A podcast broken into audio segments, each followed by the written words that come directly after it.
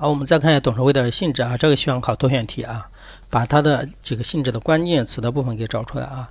比如说，第一个，董事会是代表谁对谁进行管理呢？代表股东对公司进行一个管理的机构。我们在刚才的那个地位当中已经阐述过了，你把那个理解的话，这个句话就很好理解啊，就是代表权力机关对于日常的公司的进行一个什么管理的机构啊，它是常设的。然后呢，第二个。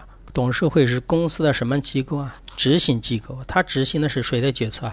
执行的是股东大会的重大决策。好，再看后面一个，董事会又是经营的决策机构，它既是执行又是决经营决策的机构，它是它是一般的业务的经营，就是它来做出决策的，谁负责执行呢？经理。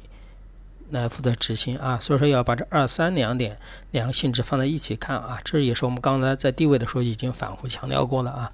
好，我们再看啊，后面一个董事会是公司法人的对外代表机构，对外代表不是经理机构，是董事会啊。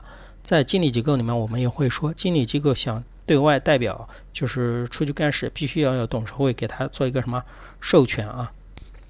啊，我们再看后面一个，董事会是公司的法定常设机构啊，一定要看清这句话，它有两点，一个是法定的，一个是常设的机构。法定的肯定是一般根据什么相关的法律啊，比如说规定的。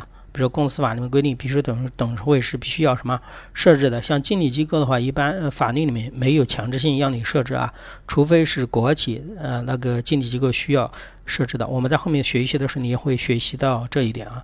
而常设机的话，肯定不像股东大会，对吧？偶尔开一下，对吧？一年开一次或者一年开两次，这个董事会就是日常什么存在的，因为它要负责日常的一个什么那个决策，要了解啊，这个啊，这。